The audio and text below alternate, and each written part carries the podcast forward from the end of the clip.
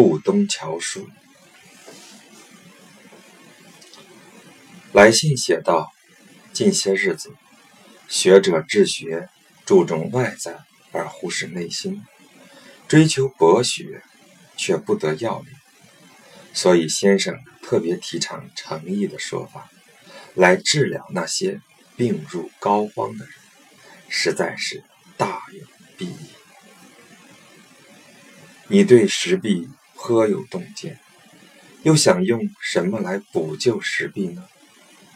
我的用心，已一语道破，我还用说什么呢？我还用说什么呢？至于诚意之说，固然是圣人之学，教人用功的根本出发点。然而，近世的学者却放到了第二位所以我才稍稍将它的重要性提出来。这。并不是我本人所独自提倡的。来信写道：“只怕先生的学说太过高妙，下功夫的途径又太过便捷，后学传来传去会出现谬误，不免沦入佛家明心见性、定慧顿悟的禅机之中。这也难怪。”那些听闻先生学说的人会有所怀疑了。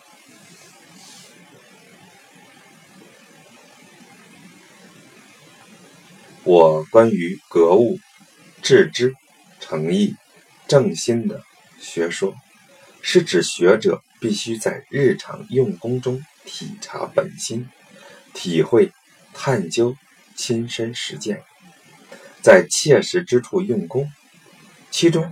要经历多少阶段、多少积累，才能做到这般境界？这正是与佛家在空虚之中寻求顿悟的学说截然相反之处。听到我学说的人，本就没有做圣人的志向，又未曾仔细探究我的学说，所以才会有怀疑。这也不足为怪。像你这般高明的人，自然一点便透。为何又说学说太过高妙，下功夫的途径太过便捷呢？来信写道：“先生所讲的知行并进，不应该区分先后，这就是中庸所说的尊德性而道问学的功夫。”这是相互存养、交相督促、内外本末一以贯之的道理。然而，功夫毕竟是有一定的顺序，不能没有先后差别。比如，见到食物才吃，见到汤才喝，见到衣服才穿，见到路才走，不存在没有看到对象。却先有行为的，这中间不过一瞬间的事，并不是截然二分，并不是今天看到了要等明天再去做。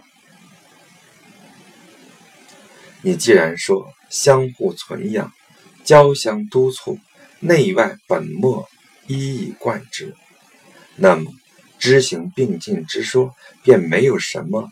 可以怀疑的了。你又说，功夫有一定的顺序，不能没有先后差别，这难道不是自相矛盾吗？知识乃实等说法十分明白简单，然而你却被诸子的学说蒙蔽，没有觉察罢了。人必然有想吃的心，然后。去认识食物，想吃的心便是意念，便是行动的开端。食物是否美味，要等尝了之后才知道。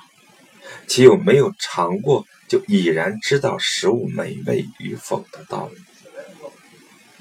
必然先有想要走的路的心，才会认识路，想要走路的心就是意念，就是行动的开端。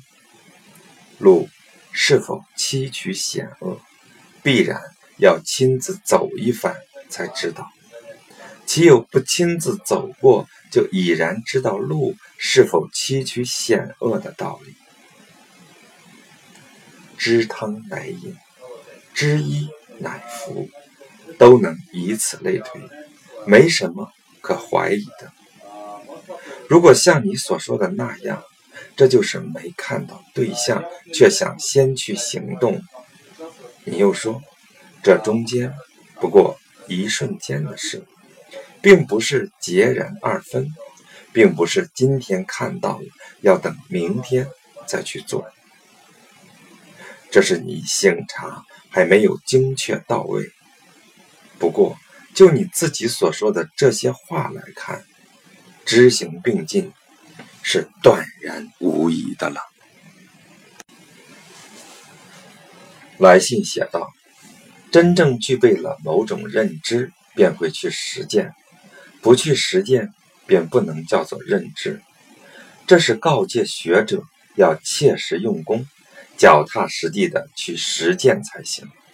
如果真的认为行就是知，恐怕专注于探求本心，不顾事物的道理，必然会有不明白、无法理解的地方。这难道是圣人强调知行并进的既定方法吗？认知达到真切都实的地步，就是实践；实践达到明觉精察的地步，就是认知。知与行的功夫本来就不可分离，只是后世的学者将功夫分作两节，认识不到知行关系的本然面貌，因此才会有知行合一。知行并进的说法，真切的认知就是实践，不去实践，便不能称之为认知。参照你信中所提及的“知识乃实”等说法，便可以明白。前文已经约略谈到，这虽然是出于补救时弊才如此说的，但知行关系的本然状态。便是如此，并非为了以一己私意揣度才这么说的，来达到一时之间效果的目的。专注于探求本心，不顾事物的道理，这大概是失去本心了。事物的道理并不在自己的心外，向自己的心外。探求事物的道理是求不得的，遗弃事物的道理而探求本心，那本心又是什么东西呢？心的本体就是性，性就是理，因此有孝亲之心，就有孝顺的道理；没有孝亲之心。就没有孝顺的道理，有忠君之心，就有忠诚的道理；没有忠君之心，就没有忠诚的道理。理难道在心外吗？朱熹所说，人所学习的东西，无非就是心和理。心虽然主宰身体。而实则统管着天下万物的道理，理虽然散见于万事万物之中，实则均在于人心。在这将心和理一分又一合之间，却误导了学者将心和理看作两边了。后来的人之所以有专注于。探求本心，不顾事物的道理的错误，正是由于不知道心就是理，在心外探求物理，才会有不明白、不理解的问题。这正是告子以义为外的说法。因此，孟子批评告子不懂得何为义。心是一个整体，就其全然都是恻隐之心而言，称之为仁；就其处事得宜而言，称之为义；就其有条有理而言，称之为理。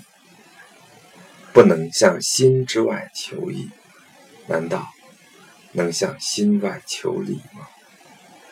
向心外求理，就是将知与行视作两件事了。向心中求理，正是圣人之学，知行合一的教诲。你又有什么疑惑呢？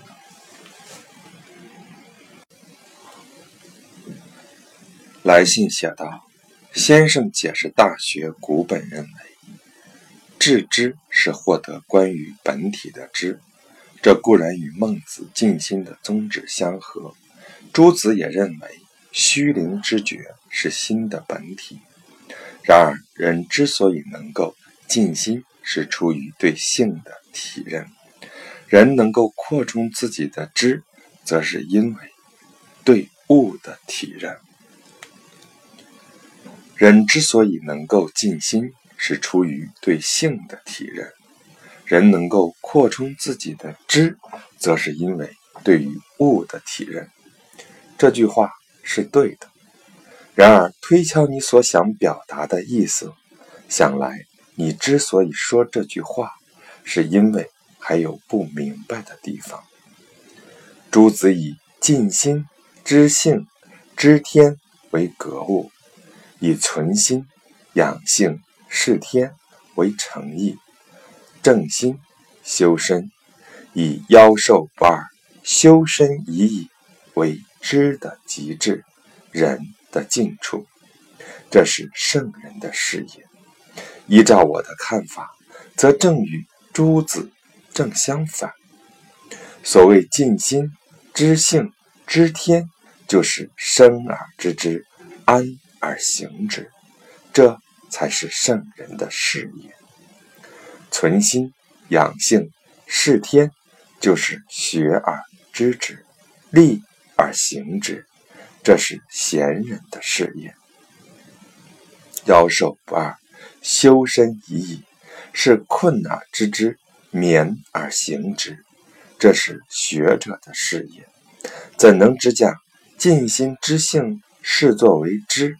而将存心养性视作为行呢？你刚开始听到我的说法，肯定又会大惊失色。然而，其中确实没有可以怀疑的地方，且让我给你一一道来。所谓心的本体就是性，性的本体就是天理。能穷尽自己的本心，也就能穷尽自己的天性。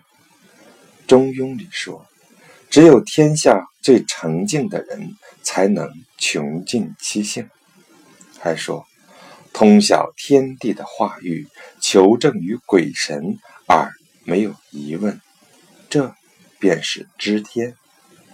这是只有达到圣人的境界才可以做到的。”所以我才说，这是生而知之，安而行之，是圣人的事业。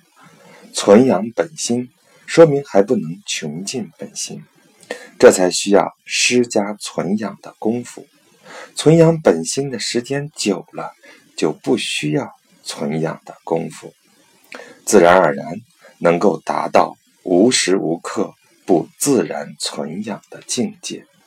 然后才可以说尽。所谓知天的知，好比知州、知县的知。知州就是讲一周之内的事都视作自己的分内事；知县就是将一县之内的事都视作自己的分内事。所以知天就是与天为一的意思。世天，则好比子女侍奉父母，臣子侍奉君主，故而世天还是与天有所分别。天所赋予我们的是本心与本性，我们只有善加存养，而不敢遗失损害，如同父母完整的生下我们。死去时，我们也要保持完整。所以我说，这是学而知行，立而行之，是贤人的事业。至于妖寿不二的人，与存养本心的人又有区别。存养本心的人，虽然不能穷尽本心，但依然一心为善。偶尔失去本心。施加存养的功夫就可以了。现如今要求人的寿命相等，这是由于心为寿命的长短所左右，产生了二心。正是因为有这个对于寿命的二心，所以为善的心便不能专一，存养的功夫都未必可行。又怎么能说尽呢？现在要求这样的人，不因寿命长短而改变自己为善的心，将生死与寿命都视作天命所赋予的东西，只是一心向善，修养自身，并等待天命。这说明这类人还不知道何为天命，是天。虽然与天为二，但是已经知道天命的所在，只是恭敬的顺应它而已。像那些等待天命的人，还不知道天命真正的所在，好像还在等待天命的到来。所以我说，这是立命。立就是创立的立，好比立德、立言。立功、立名等，但凡说立的地方，都是表达过去没有而如今确立的意思。孔子所说的“不知天命就无法成为君子”，正是此意。所以我说，这是困而知之，勉而行之，是学者的事业。如今讲尽心。知性、知天，视作格物致知，使得初学之人还不能一心一意的为学，就马上责备他不能像圣人那样生之安行。这就像是捕风捉影，让人茫然不知所措。这不是让人疲于奔命吗？现如今的格物致知学说的弊端，已然暴露无遗。你所谓物外一内，博而寡要，不也是这种过失所造成的吗？这是做学问最紧要的地方，在这里出错，往后便步步皆错。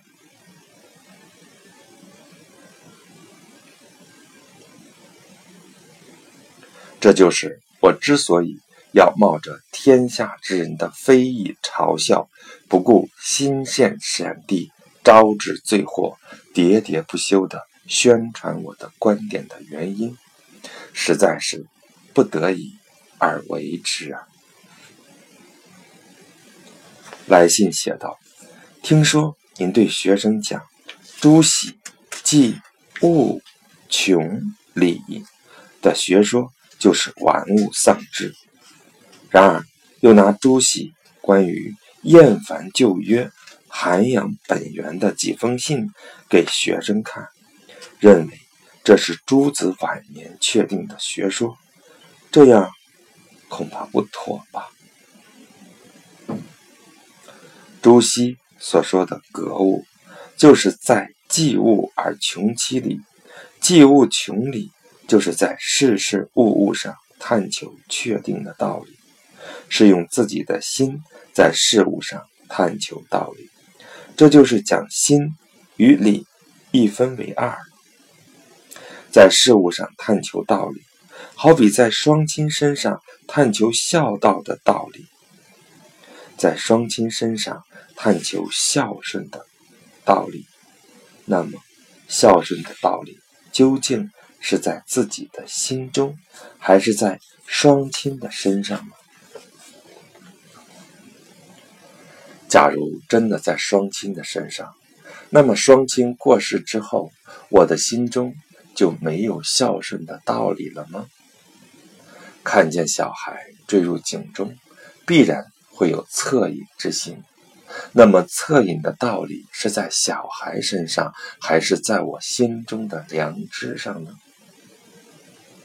我是不能为了救小孩而跳入井中呢，还是施以援手把他拉上来呢？这都是所谓的道理。这些道理是在小孩的身上呢，还是出自我心中的良知呢？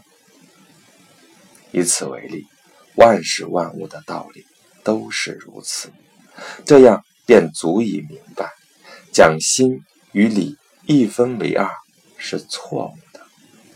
将心与理一分为二，这是告子意外之说。孟子。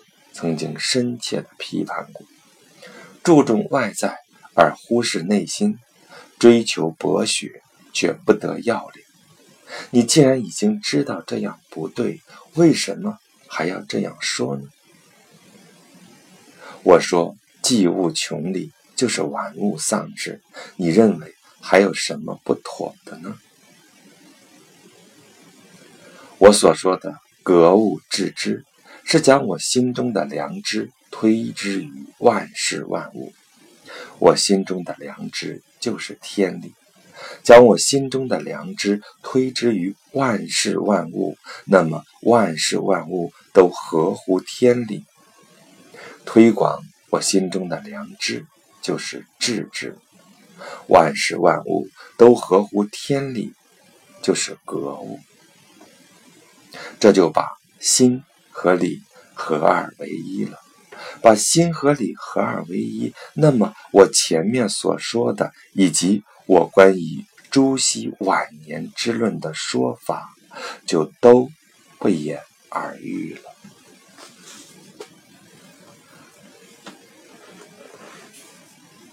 来信写道：“人的心体本就明白，然而由于被气拘束。”被物蒙蔽，很少有人不昏聩，不通过博学、审问、慎思、明辨的方法来明白天下的道理，便无法明白善恶的缘由，真假的差异就会肆意妄为，其危害难以言述。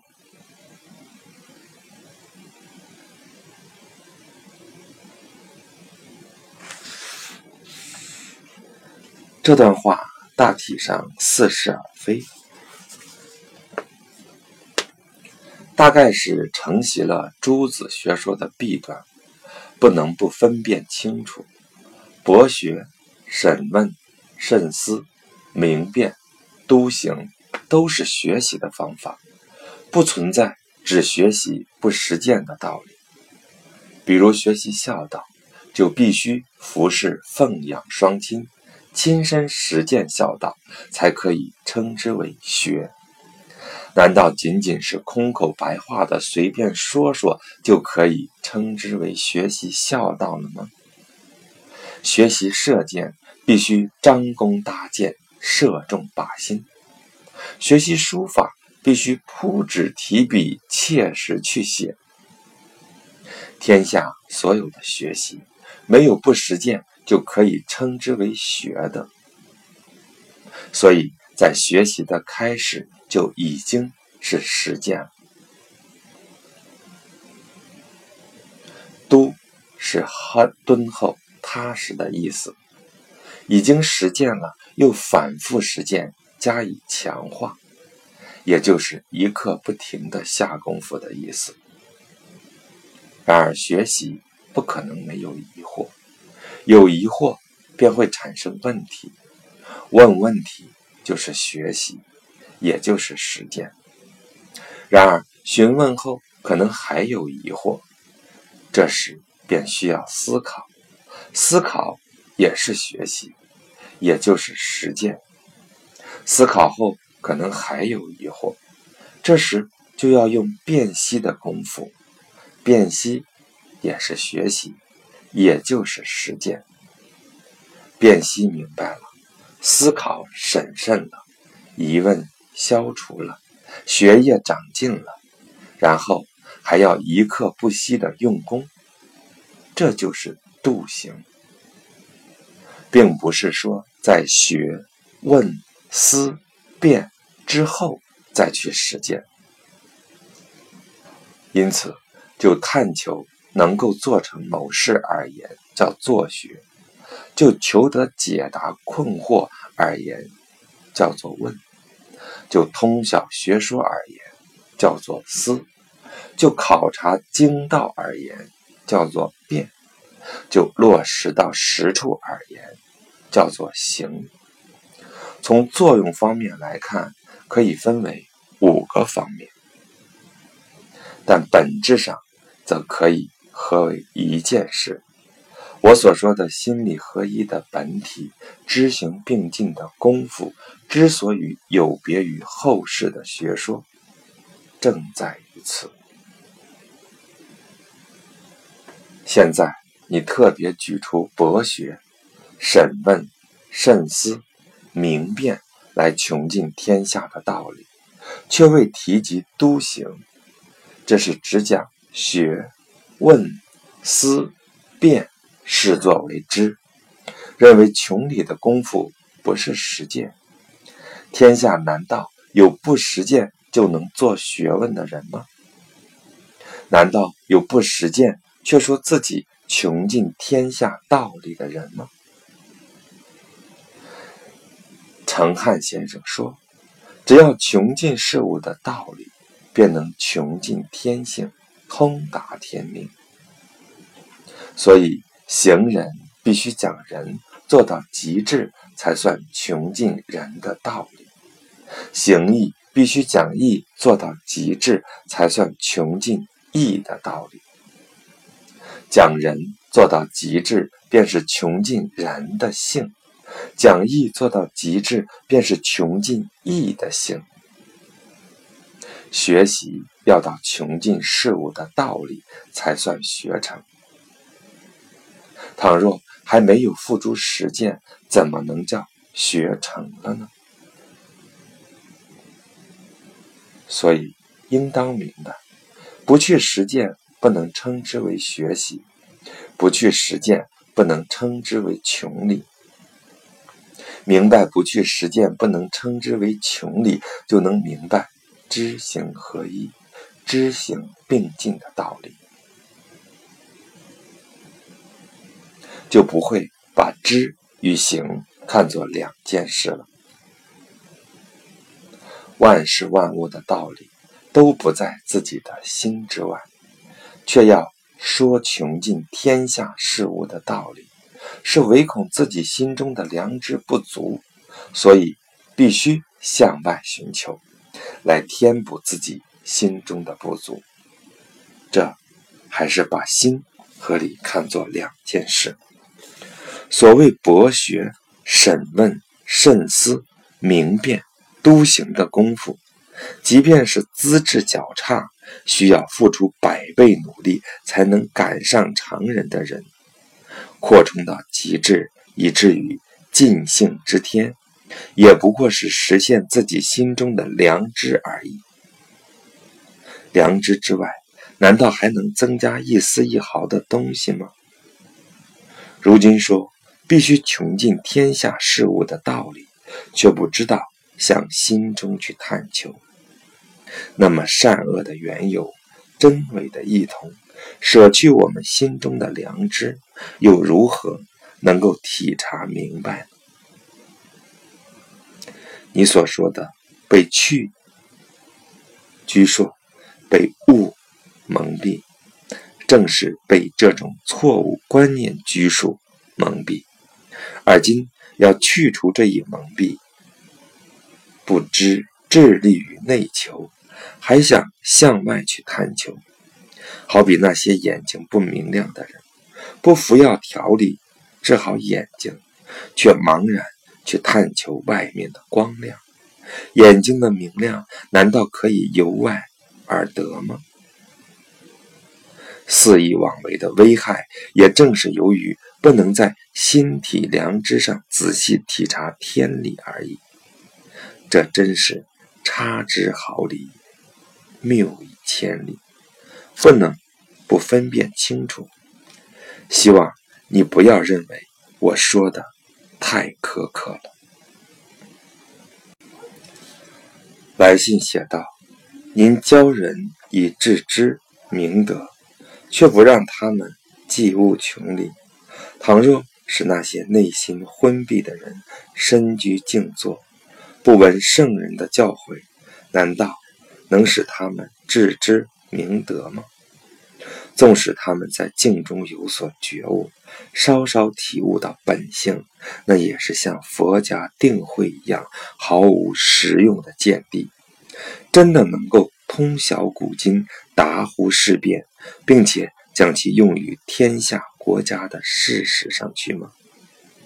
您说，认知是意念的本体，事物是意念的作用，格物就好比是纠正君主心中的不正之念。这话虽然显示出超高的悟性，独到而不落俗套，但恐怕并不大符合大道吧。我所说的格物致知，正是穷理的意思，并没有禁止学生去穷理，导致让他们深居静坐，无所事事。但如果认为既物穷理，便像前文所说，追求外物而忽视内心存养，则是错误的。昏蔽之人，如果能够。在事物上体察心中的天理，进而实现其本心的良知。愚笨的人也一定会变聪明，柔弱的人也一定会变得刚强。只要天下至大的根本得以确立，天下通达的大道得以畅行，九经之类的规范可以一一贯之，没有任何遗漏。还需要担心缺乏经世致用的本事吗？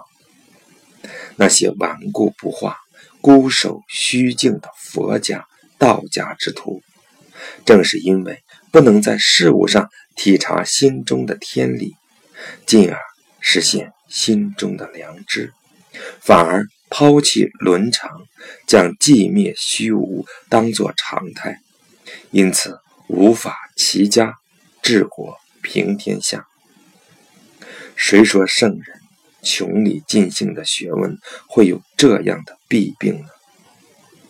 心是身体的主宰，而心的清澈明亮，就是我所说的本然具有的良知。清澈明亮的良知，因感应而发动，就是意念。有良知而后有意念，没有良知。就没有意念，良知难道不是意念的本体吗？意念发用必然有对象，这个对象就是事。比如意念发动于侍奉双亲，那么侍奉双亲便是一件事；意念发动于治理民众，那么治理民众便是一件事；意念发动于读书。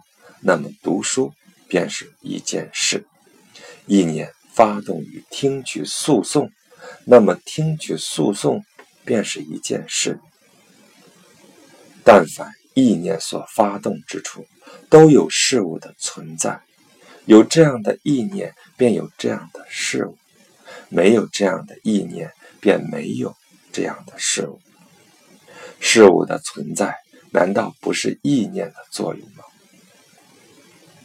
格字的含义，有人用质字来解释，如格于文祖，有苗来格，其中的格就是质的意思。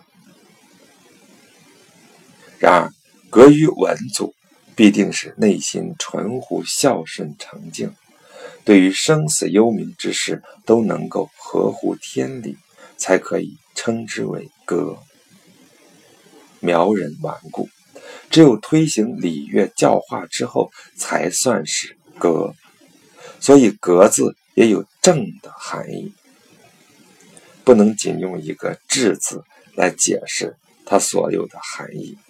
如“革其非心”，大臣革君心之非的“革”，都是纠正其不正之处，使使其归于正当的意思。这里就不能用“治”字来解释。大学中“格物”的意思。又如何能够断定是用“治”字而不是“正”字来解释呢？如用“治”字的含义，必须说到穷治事物之理，这样才解释得通。这样用功的关键全在一个“穷”字之上，用力之处也全在一个“理”字之上。如果既去掉“穷”字，又去掉“理”字，直接说。致之在致物，这样说得通吗？所谓穷理尽性，是圣人既定的教诲，在《易经》说卦中有记载。假如格物之说确实是穷理的含义，那圣人为什么不直接说致之在穷理，而是要转个弯，不把话说尽，导致后来的各种是非呢？大学中的格物之说，同《易经》穷理的主旨相同，但也有细微的差别。穷理囊括了格物、致知、诚意、正心的功夫，所以一说到穷理，格、致、诚、正的功夫也包含在里面。讨论格物，必然要提到致知、诚意、正心。这样功夫才能完备甚密。如今一谈到格物，就说格物是穷理的功夫，这是只把穷理当作知，认为格物不包括行。这不但没有把握格物的宗旨，连穷理的本意也丧失了。后世的学者之所以把将知和行分开来看。功夫日益支离破碎，圣学日益残败晦涩，根本原因便在于此。你承袭旧说也在所难免，认为我的学说不符合大道，也并不过分。